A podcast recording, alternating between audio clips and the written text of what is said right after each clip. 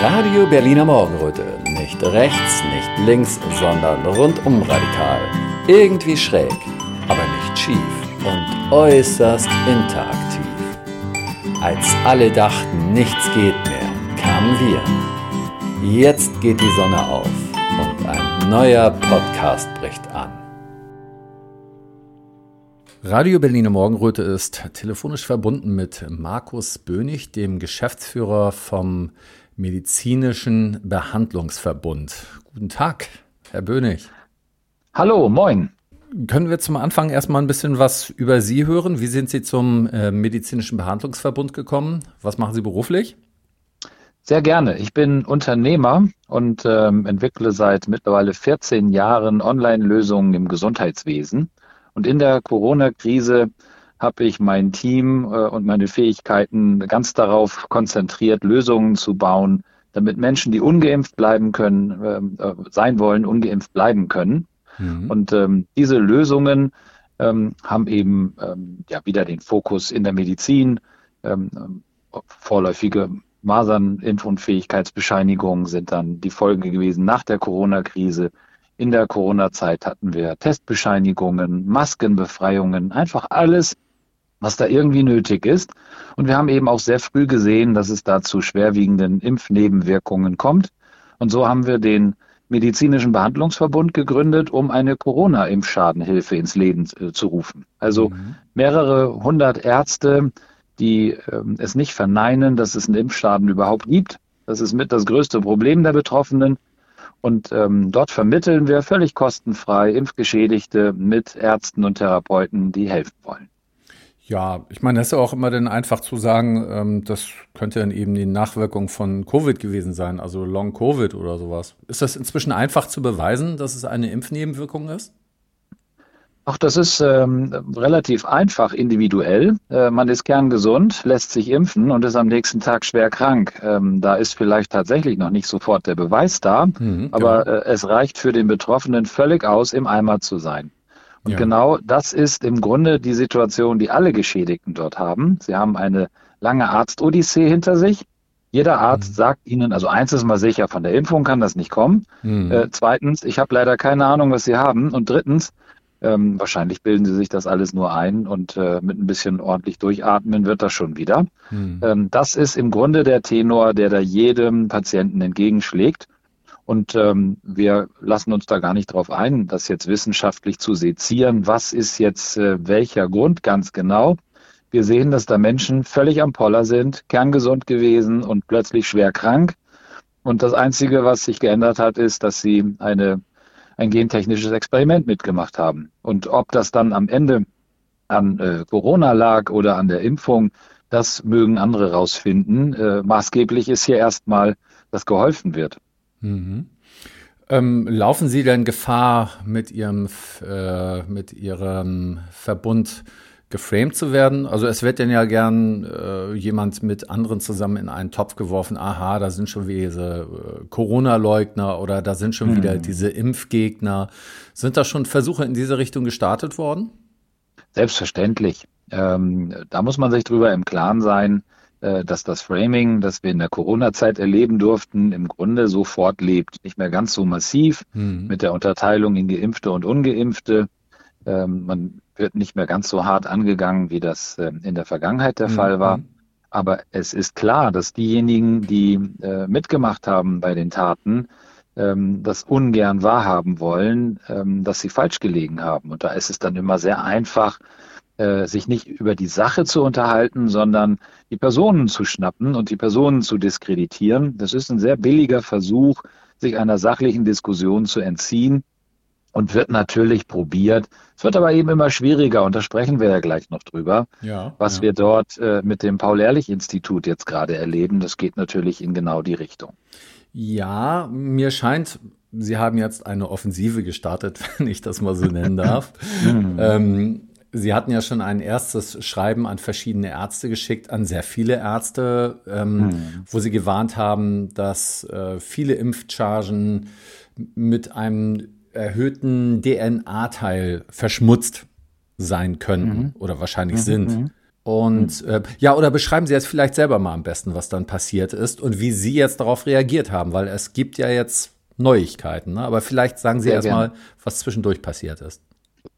Ja, wir haben Folgendes gemacht. Wir haben an insgesamt 76.000 Hausärzte, das sind fast alle Hausärzte, die es mhm. gibt, ein Fax geschickt mit einem Warnhinweis. Dieser Warnhinweis enthält eine schwarze Hand und keine rote Hand. Das erkläre ich gleich, warum das ein wichtiger Unterschied ist. Ja. Ähm, es ist schlicht ein Warnhinweis an die Ärzteschaft. Leute, ähm, hier gibt es wissenschaftlich bewiesen größte Bedenken, was die Reinheit der Impfstoffe angeht. Also keine Diskussion darüber, ob die Impfung wirkt, ob sie vor Ansteckung schützt und all diese Dinge, die da hinreichend drauf und runter diskutiert wurden, sondern schlicht die Frage, liebe Leute, da sind DNA-Substanzen in ähm, dem Impfstoff enthalten, die einfach produktionstechnisch da reingeraten sind, weil es nun mal zwei verschiedene Arten der Produktion gibt, einen sauberen und einen schmutzigen. Und dieser äh, zweite, der schmutzige, der ist bei der Zulassung nicht äh, ausreichend geprüft worden. Und das viel krassere ist, dass das, was da generell enthalten ist in diesem Impfstoff, auch von den zuständigen Behörden eben nicht kontrolliert wurde, sondern nur nach Aktenlage. Also da hat niemals jemand vom Paul-Ehrlich-Institut, der obersten Bundesbehörde, die dafür zuständig ist, wirklich inhaltlich geprüft, ob da zu viel DNA-Moleküle enthalten sein könnten ähm, in diesem Impfstoff. Und das hat dann zur Folge, mhm, mhm. dass diese DNA brandgefährlich werden kann. Diese Grenzwerte gibt es ja aus gutem Grund, weil die eben direkt in die Zelle des äh, Empfängers transportiert werden und sich dort in die eigene DNA einbauen. Mhm. Was dann zu allen nur denkbaren Effekten führen kann. Dazu gleich mehr. Und darüber haben wir die Ärzte informiert, weil das Paul-Ehrlich-Institut der Aufklärungspflicht überhaupt nicht nachkommt. Also weder der Aufklärung noch der Prüfpflicht. Daraufhin. Ich, darf ich zwischendurch mal einmal kurz was einwerfen? Gerne, gerne. Das betrifft gerne. Äh, das erste und das zweite Verfahren. Weil man muss mhm. sich das einmal bewusst machen. Das ist ja jetzt nicht so, dass sie es wirklich ähm, vertuscht haben. Ne? Also es ist ja mhm. nachzulesen, dass sie dieses mhm. zweite Verfahren angewendet haben. Genau. Also äh, es ist alles offiziell nachlesbar. Ähm, genau. Das ist ja auch keine Vermutung. Ähm, genau. Und ähm, äh, da würde mich noch mal interessieren, wie funktioniert denn so etwas? Die haben also einfach äh, erstmal ähm, äh, gesagt, es gibt ein Herstellungsverfahren, das ist genehmigt. Mhm, mh, mh. Okay, und dann machen die aber ein anderes Herstellungsverfahren und ähm, das wird ist ganz offiziell nachlesbar. Ähm, mhm. Ist das denn ist das denn über, äh, überhaupt erlaubt, sowas zu machen? Nein, das ist glasklar nicht zulässig, weil eine Zulassung und auch wenn es eine Notzulassung ist, natürlich an ein bestimmtes Herstellungsverfahren geknüpft ist. Und wenn man dann, ähm, weil man eben große Mengen produzieren will, äh, zu einem, ja, zu einer Herstellungsart wechselt, an der eben Bakterien massiv eingesetzt werden. Bakterien äh, haben ja nun mal den mhm. Riesenpunkt, dass sie sich enorm stark vermehren. Und wenn man entsprechende Impfstoffe in riesigen Mengen herstellen will, dann ist das erstmal theoretisch nachvollziehbar, dass man äh, schnell wirkende Methoden verwendet. Das Problem ist nur, sie ist so nicht zugelassen gewesen.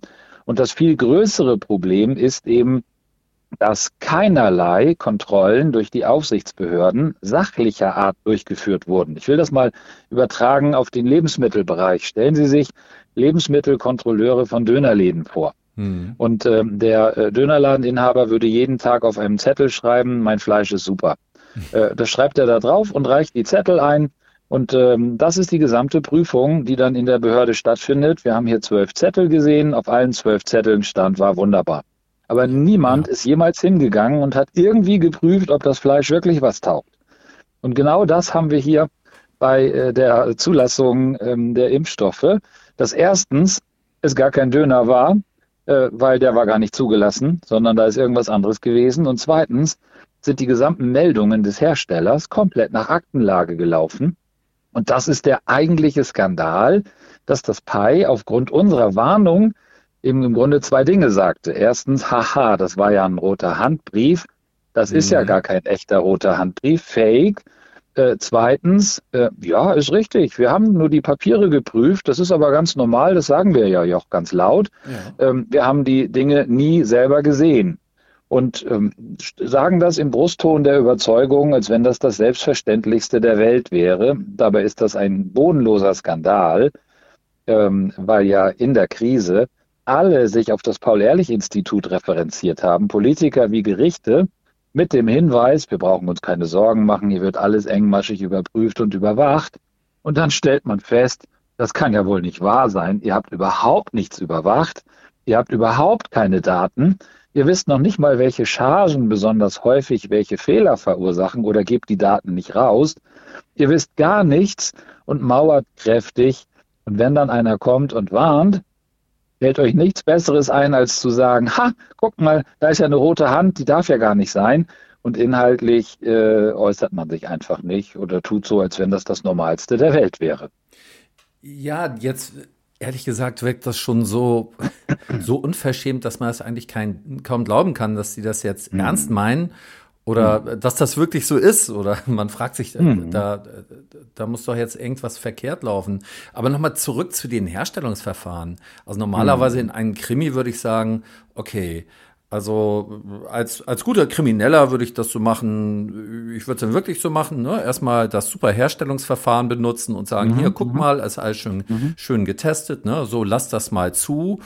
Und dann würde ich vielleicht irgendwie eine Kellertür einbauen und unten dann, so im alleruntersten Keller, das andere ja. Verfahren dann benutzen, um, ja. um, um das herzustellen, aber so, dass das keiner mitkriegt. Aber es ist ja offensichtlich ganz einfach mitzukriegen. Es wird sogar aufgeschrieben und es ist nachvollziehbar. Mhm. Und das ist das, was ich nicht so richtig kapiere an dieser Geschichte. Genau. Und das ist noch dreister. Die Europäische Zulassungsbehörde hat den Stein ja gerade ins Rollen gebracht, indem sie das schriftlich den äh, anfragenden EU-Parlamentariern genauso mitgeteilt haben. Äh, ja, das ist richtig. Da sind zwei Verfahren. Das zweite war nicht genehmigt. Da gibt es verschiedene wissenschaftliche Analysen mittlerweile dazu die das also glasklar bestätigen. Es wird auch nicht bestritten vom PI, dass das so mhm. ist, mhm. ähm, sondern äh, es wird lediglich erklärt, dass es auch gar nicht ihre Aufgabe sei, das inhaltlich zu prüfen. Man verlässt sich da komplett auf den Hersteller. Das Problem dabei ist nur, dass genau dieser Hersteller Pfizer ähm, etwa acht bis neun Mal in den letzten 15 Jahren wegen krimineller Handlungen verurteilt wurde. Und zwar immer wieder verbrecherische Handlungen ähm, wo Dinge verdeckt wurden, wo äh, vorsätzlich äh, Patienten geschädigt wurden. Also wir haben es hier mit einem Wiederholungstäter zu tun, der dafür weltweit bekannt ist, dass er zu solchen Handlungen neigt. Und ausgerechnet bei so einem Täter verlassen sich die beiden Zulassungsbehörden in Deutschland das PAI und auf Europaebene die EMA komplett auf die Angaben der Hersteller. Das ist ein schlechter Witz.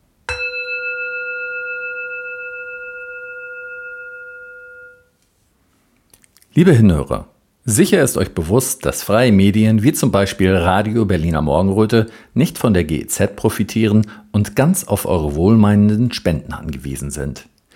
Wenn euch also gefällt, was euch bei RBM serviert wird, freuen wir uns über einen kleinen Anerkennungsbeitrag. Zahlungsmöglichkeiten gibt es am Fuße unserer Webseite.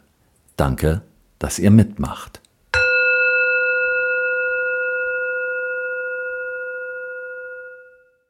Ja. So, und jetzt geht's eben weiter. Ja. Wir haben äh, daraufhin dem Pi geantwortet, weil das mhm. Pi sich eben genötigt sah, zu reagieren, denn wir haben ja nur mal 76.000 Hausärzte angeschrieben. Mhm. Und äh, daraufhin haben wir jetzt am Wochenende einen offenen Brief veröffentlicht, an das Pi adressiert und haben darüber heute am Montag 200.000 niedergelassene Ärzte und sämtliche Apotheker informiert. Dass nämlich sämtliche Aussagen, die dort vom PAI getroffen werden, sachlich falsch sind und wir ganz deutlich unseren Appell wiederholen und noch weiter vertiefen und klar machen, wie dramatisch die Zustände dort beim PAI sind. Jetzt ist wirklich ein Fass geöffnet, die Büchse der Pandora. Das PAI wird diese vielen Schreiben nicht mehr ignorieren können ja, und ja. muss handeln und wird es natürlich wieder über den Versuch einer Denunz äh, also Herabwürdigung äh, sozusagen zu bewirken. Ja, ähm, das kann ja so ewig hin und her gehen. Also Her Herabwürdigung und dann wieder schreiben, Herabwürdigung mhm. schreiben. Mm, Also ich habe das Schreiben ja schon gelesen. Sie haben mir das zugeschickt. Mm. Ich habe den Eindruck, da wird schon ordentlich Druck gemacht. Ne? Es, ja. es ist eine sehr klare Sprache da drin. Es sind sehr klare Aussagen. Es sind klare Fragen. Ähm, aber ist das Paul-Ehrlich-Institut denn juristisch dazu verpflichtet, dazu Stellung zu nehmen? Ja und nein. Ähm, das Problem des Paul-Ehrlich-Instituts ist, das ist ja nun die Behörde, die für Arzneimittelsicherheit in Deutschland zuständig ist. Mhm. Und sie leben massiv davon, dass man ihnen auch glaubt ja. und äh, sie für zuverlässig hält. Wenn wir uns an 100 Prozent ihrer Kunden, ihr Fachpublikum mhm. wenden, was wir hier getan haben, dann ist das natürlich ein Frontalangriff, aber der ist deswegen erfolgt, weil das, äh, weil die Behörde vorsätzlich untätig geblieben ist und obendrein auch noch versucht, Dinge zu verhindern. Damit ist nun eine rote Linie im wahrsten Sinne des Wortes überschritten. Und wir haben unsere Aufgabe darin gesehen, die öffentliche Öffentlichkeit, die Fachöffentlichkeit über dieses Treiben direkt zu informieren. Und das ist ja geschehen ähm, zusammen mit Dr. Sönnigsen, der das Schreiben mit mir zusammen unterzeichnet hat. Herr äh, Dr. Sönnigsen war vor der Corona-Krise einer der ranghöchsten Repräsentanten der evidenzbasierten äh, Medizin in Europa. Er ist derjenige, der dafür gestanden hat und immer noch steht, dass man bitte wirklich wissenschaftlich überprüft, was man tut und nicht irgendwelchen Betrügereien von Herstellern aufsitzt. Und genau dieser Dr. Sönnigsen unterschreibt jetzt diesen Brief äh, mit wirklich harten Vorwürfen Vielleicht möchte ich mal den härtesten hier wiederholen. Ähm, der Herr Professor Sichutek, der Leiter des Paul-Ehrlich-Instituts, hat eine Karriere als Gentherapiespezialist hinter sich. Seit gut 30 Jahren ist er einfach Mr. Gentherapie. Und das ist eben breiten Teilen der Bevölkerung nicht klar. Diese äh, Corona-Impfstoffe sind eine Gentherapie. Und wenn sie zehnmal Arzneimittel heißen, es ist eine Gentherapie. Und das bedeutet, die Forscher, die sich damit beschäftigen, wissen seit 30 Jahren um die katastrophalen Effekte von DNA-Verunreinigungen. Und genau das hat Herr Zichotek selbst schon 1994 publiziert, dass es drei große Ängste gibt, die man hat, wenn man Gentherapien verwendet. Nämlich erstens, dass sich diese DNA-Schnipsel in die DNA einbauen könnten, mal ganz vereinfacht gesagt. Mhm. Und das kann bewirken äh, Krebsformen vom Allerfeinsten. Es kann bewirken Autoimmunreaktionen und Autoimmunerkrankungen vom Feinsten. So und das ist nicht. Multiple mhm. Sklerose mhm. oder so. Exakt. All diese mhm. Dinge sind da möglich.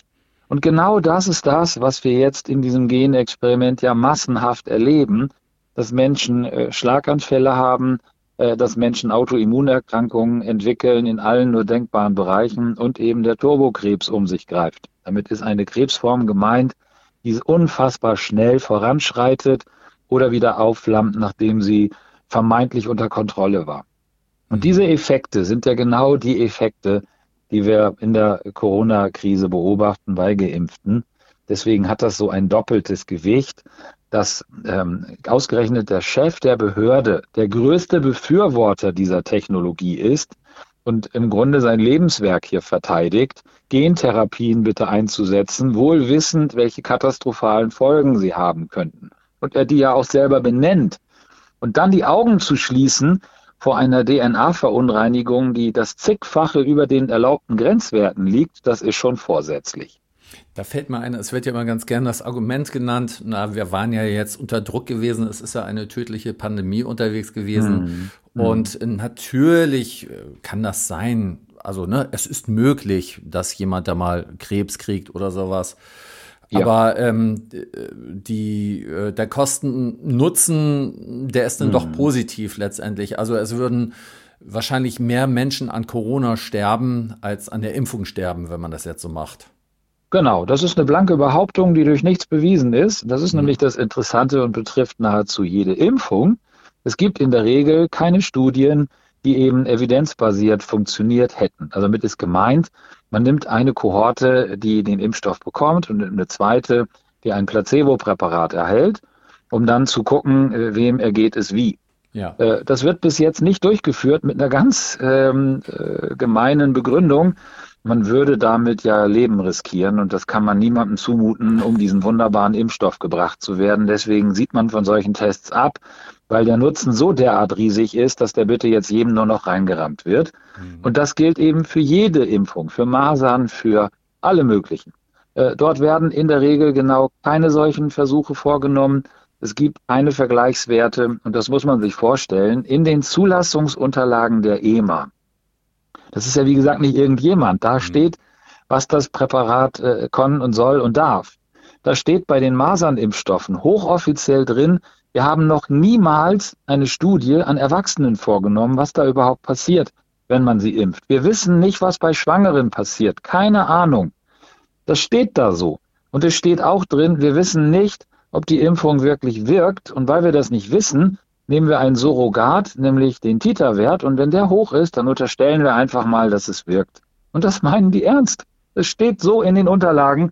Und jeder Bürger, der klar lesen kann, schlägt die Hände über dem Kopf zusammen. Das hat aber ausgereicht, um eine Masernnachweispflicht in Deutschland einzuführen. Und wer nicht geimpft ist, darf nicht in den Kindergarten. So brutal.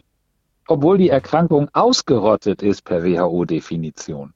Und diese innere Absurdität des Impfens, die wird mit voller Wucht auch im Bereich Corona durchgezogen und äh, jegliche Warnung in den Wind geschlagen mit Behauptungen, die nichts anderes sind als Behauptungen, die durch nichts belegt und bewiesen sind.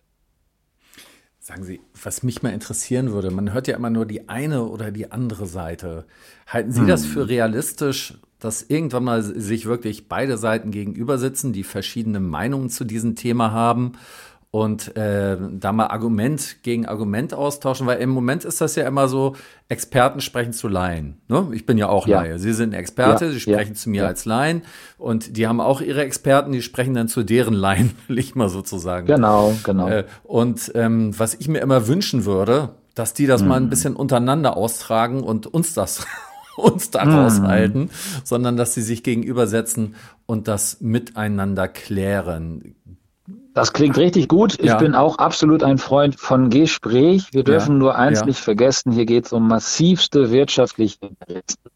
Und äh, Sie, Sie dürfen einfach nicht vergessen, wenn da Milliarden und Abermilliarden verdient werden, hat man seine entsprechenden Lobbyisten, um dafür zu sorgen, dass die eigene Meinung durchgesetzt wird. Das mhm. bedeutet, keiner der Impfbefürworter wäre gut beraten, sich an einen Tisch zu setzen mit einem Kritiker, weil er zerlegt werden würde. Es, er würde nackt übrig stehen bleiben. Es ist nichts da, was belegbar wäre. Mhm. Außer eben ein Dogma. Und das Dogma ist, Impfen schützt. Es ist durch nichts bewiesen. Es gibt keine Studien dazu. Aber weil es eben so wunderbar eingeübt ist in der Bevölkerung, dass man das quasi reflexartig tut, da hat niemand ein Interesse daran, so ein Gespräch zu führen und entzieht sich dem. Und deswegen werden alle, die dort irgendetwas kritisieren, als Nestbeschmutzer gesehen und mit denen wird nicht diskutiert, schon aus reinem Eigenschutz. Deswegen ist das ein frommer Wunsch. Deswegen ist es ein frommer Wunsch, solange die eine Partei ein Rieseninteresse daran hat, dass das gerade nicht diskutiert wird und Menschen verunsichert werden oder darüber nachdenken, äh, wird es das Gespräch nicht geben, weil sie allesamt schlecht beraten wären, dieses Gespräch zu führen ähm, sie würden ja komplett ihren Interessen zugegen, ja, zuwiderlaufen. Das ist klar, es geht da um Geld. Äh, und auf der anderen Seite, diese Strategie ist bekannt. Das macht man manchmal sogar als ganz normaler Mensch im Alltag. Ne? Also wenn ich genau ja. weiß, ich habe irgendwelche Interessen, die darf keiner wissen, denn, ja. denn, denn umschiffe ich das Thema auch und greife auch die Person persönlich an. Ne? Also genau. ähm, ganz normale Durchschnittsmenschen machen diese Strategie, wenn sie ein schlechtes Gewissen haben. Da wird nicht diskutiert und da wird dann auch nicht irgendwie über Fakten geredet oder sich zusammengesetzt. Wenn man weiß, oha, wenn wir jetzt miteinander diskutieren, habe ich nachher 5000 Euro weniger äh, auf dem Konto oder komme ins Gefängnis, mhm. äh, dann lasse ich mhm. das mal lieber. Ne? Und darum geht es wahrscheinlich genau. auch. Ne? Und so geht es uns ja auch mit unseren Kindern, die uns da gnadenlos entlarven. Ich kenne das von meinem Sohn, der mir dann in Diskussion irgendwann sagt, na Papa, hat es kein Argument mehr und deswegen kommst du jetzt mit der Keule, das ist eben jetzt so. ähm, ne? Und äh, genau so ähnlich ergeht es eben auch unserem Staat äh, mit seinen Untertanen. Ja. Wenn er da etwas Absurdes verlangt und es am Ende nur noch mit Zwang hinbekommt, dann muss man da sehr hellhörig werden. Und ich erwähnte das eben. Masern sind ausgerottet und trotzdem haben wir eine faktische Masernimpfpflicht in Deutschland mit Hunderttausenden Kindern, die jedes Jahr sich impfen lassen müssen mit nachweislich mindestens 120 schwerwiegenden Impfgeschädigten. Für eine ausgerottete Erkrankung so einen Schaden anzurichten, Und äh, das PAI selber sagt ja, dass sie höchstens fünf Prozent der Schäden kennen. Also wir müssen von über 2000 schwer geschädigten Kindern jährlich ausgehen. Für einen völligen Unsinn. Hm. Nur weil das politisch gewollt ist und durchgezogen werden muss. Und 700.000 mal 120 Euro plus die Impfnebenkosten ist natürlich ein schönes Geschäft. Ne? Ähm, äh, das will sich ja keiner nehmen lassen, wenn die Eltern da alle so doof sind und das machen lassen. Ja, gut. Jetzt wissen wir auch, äh, wem wir da gegenüberstehen. Es geht halt um Millionen und um Milliarden von Euro bei genau. dieser ganzen Geschichte. Ja, deswegen fragt man sich natürlich, wie wird die ganze Geschichte jetzt weitergehen? Also werden die Ärzte, die Hausärzte da genug Druck ausüben können? Sie haben ja gesagt, ähm, das Paul-Ehrlich-Institut lebt von seinem Ruf. Äh, hm. Die werden doch nicht über ihren Ruf finanziert. Wie werden die denn finanziert? Das ist ja eine Bundesbehörde, mhm. äh, die äh, letztlich mit Steuergeldern finanziert wird. Aber mit Ruf meine ich Folgendes, wenn äh, kein Arzt mehr dem glauben würde, was das PI sagt mhm. und einfach äh, kritisch wird nach dem Motto, ja, gebt ihr zehnmal eure Empfehlungen, wir wissen, dass ihr hier einseitig seid, wir wissen, dass euren Empfehlungen nicht zu trauen ist und ihr uns hier reinreitet, dann hat das PI ein Problem. Und das ist genau die Logik der Ärzte, Ärzte ticken da im Grunde ganz einfach. Ähm, sie freuen sich über mehr Freizeit, über höhere Einnahmen und über weniger Haftung. Das sind die drei Stellschrauben des Arztes. Mhm. Und wenn einem Arzt klargemacht wird, dass er hier riskiert, in Haftung zu geraten, weil er Impfstoffe verabreicht, die definitiv schädlich sind und er das positiv weiß, dann ist er einfach, dann ist der schwarze Peter beim Arzt, ähm, weil er im Zweifelsfall in Regress genommen wird und sich dann nur noch schwach äh, verteidigen kann, wenn er aufgeklärt wurde. Wir genau. haben also hier die gesamte ja. Ärzteschaft bösgläubig gemacht auf Deutsch. Genau. Und die Frage ist, was passiert denn als Konsequenz? Mhm. Ähm, die, okay, jetzt glauben uns die Ärzte nicht. Kann man ja sagen, ja, ist egal, glauben die uns nicht. Wir kriegen trotzdem mhm. unser Geld hier. Genau, also das Paul-Ehrlich-Institut äh, wird bezahlt, ob die Ärzte glauben oder nicht. Mhm. Aber der Effekt ist eben der, mit diesem Schreiben und mit der Aufklärung der Ärzteschaft ist der Moment erreicht, dass sie bösgläubig handeln, also vorsätzlich. Mhm. Mit anderen Worten, jeglicher Schadenersatz, der da in, äh, in, im Raum steht durch Geschädigte, kann jetzt ganz anders juristisch durchexekutiert werden, weil ja alle Fakten auf dem Tisch liegen. Ja. Damit ähm, haben wir also ein persönliches Haftungsproblem jedes einzelnen Arztes und wir haben ein Reputationsproblem des Paul-Ehrlich-Instituts, das sozusagen beim Nichtstun und beim Unsinn behaupten äh, in flagranti ertappt wurde. Und das äh, nimmt einfach ähm, äh, dem, dem Paul-Ehrlich-Institut den Referenzmaßstab. Also kein Gericht kann mehr einfach sagen, na, das PI hat gesagt, dass alles sicher ist wenn offensichtlich ist, dass die genau gar nichts geprüft haben. Das hm. heißt, ähm, da kommt eine richtige Glaubwürdigkeitskrise des PI hinten raus und das zu Recht, weil sie vorsätzlich seit Jahren nichts tun, um irgendwie die Arzneimittelsicherheit äh, sicherzustellen, sondern äh, durch aktives Nichtstun und Wegsehen und Vertuschen ähm, diese ganze Katastrophe überhaupt ermöglicht haben. Ja, ja, nur was ich meine, auch die Politiker haben ja eine Glaubwürdigkeitskrise, mhm. aber die kriegen halt mhm. trotzdem mhm. ihr Geld denn letztendlich. Hat das denn ja. zur Konsequenz, also wahrscheinlich werden die Ärzte sich dann nicht mehr an die Empfehlung vom Paul-Ehrlich-Institut halten, um genau, sich selber zu schützen. Das wird Exakt dann die so. Konsequenz sein. Höchstens. Exakt, genau so. Und mhm. damit äh, nimmt man dem Paul-Ehrlich-Institut diese wichtige Funktion, äh, Dinge vertuschen zu können. Ähm, das heißt, äh, sie sind gebypasst worden, indem die Arzneimittelwarnung ja. jetzt direkt an die Ärzte ging. Genau. Die wichtige Funktion, Dinge vertuschen zu können, das wird wahrscheinlich nicht so offiziell verlautbart werden, aber ähm, ja, das heißt, sie sind nutzlos geworden am Ende.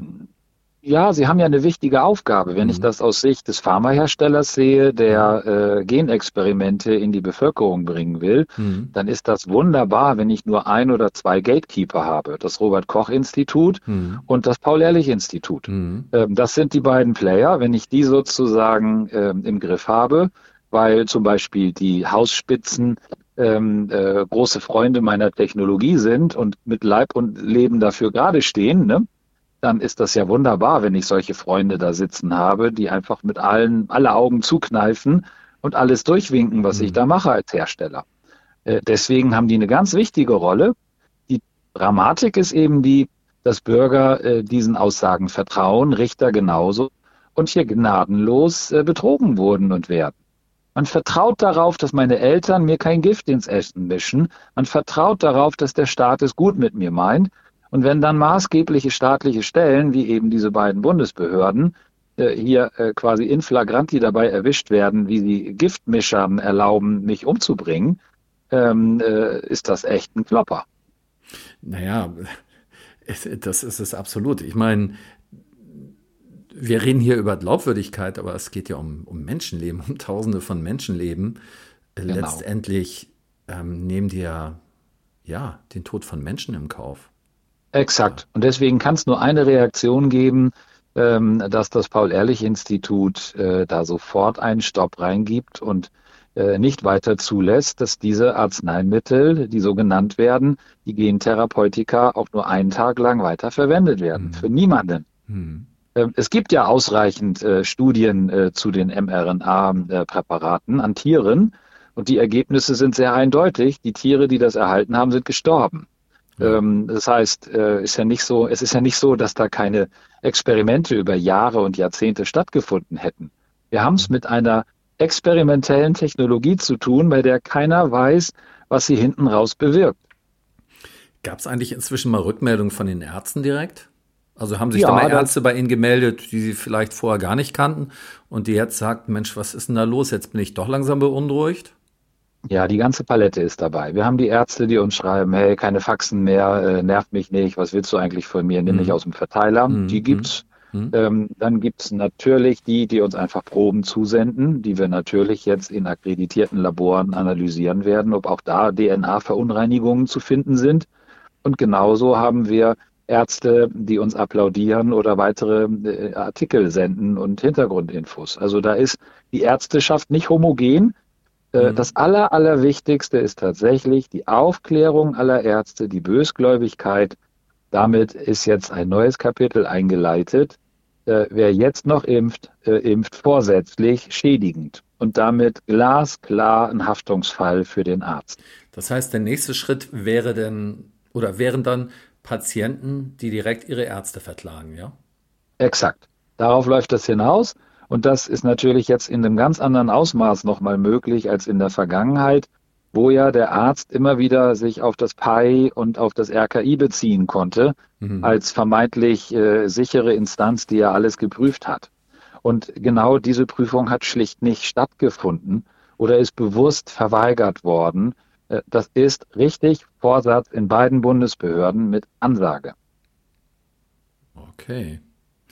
Ja, dann bin ich mal gespannt, was da als Antwort vom Paul-Ehrlich-Institut kommt. Also hochgradig gespannt und auch, äh, wie die Ärzte reagieren werden und vor allem, wie die Mainstream-Medien und ob die Mainstream-Medien reagieren werden. Das würde ich jetzt mal als äh, abschließende Frage stellen. Ich meine, beim MDR ist ja was dazu gesendet worden. Das ist jetzt hm. inzwischen aus dem Archiv schon wieder verschwunden. Genau. Wahrscheinlich haben die auch nicht so viel Speicherplatz da. Und ähm, ja, ähm, im Fokus ist da, glaube ich, Focus Online ist da noch was gekommen. Haben Sie, glaube ich, noch genau. angegeben da. Genau. Ähm, wahrscheinlich haben Sie sich aber auch an alle gewendet, ne? Tagesspiegel, mhm. äh, Frankfurter Allgemeine oder so. Und äh, die reagieren gar nicht, nehme ich mal an, ne? Wir haben sämtliche deutschen Redaktionen angeschrieben und sämtliche deutschen Politiker, und zwar auf jeder politischen Ebene, sämtliche mhm. Bürgermeister, Landräte, Landtags-, Bundestagsabgeordnete, Niemand von denen kann mehr sagen, ich habe von nichts gewusst. Der offene mhm. Brief, Unterschreiben an die Ärzte ist dort überall abgekippt worden. Und die Reaktion in den Medien ist in der Regel äh, vorhersehbar. Äh, es ist der Versuch da, ähm, denjenigen, der da was gesagt hat, also uns zu diskreditieren und sich möglichst mit der Sache nicht auseinanderzusetzen, was natürlich äußerst schwer fällt, wenn 100 Prozent der Fachzielgruppe unser Schreiben direkt auf dem Tisch hatten. Und mhm. wenn man dann eben lesen und denken und verstehen kann, und wir schreiben da ja nur vernünftige Dinge, dann äh, bringt das wirklich Aufregung in die Ärzteschaft. und ähm, setzt allein dadurch das Paul-Ehrlich-Institut kräftig unter Druck, weil sie es sonst vielleicht wieder ausgesessen hätten und uns einfach ignoriert hätten.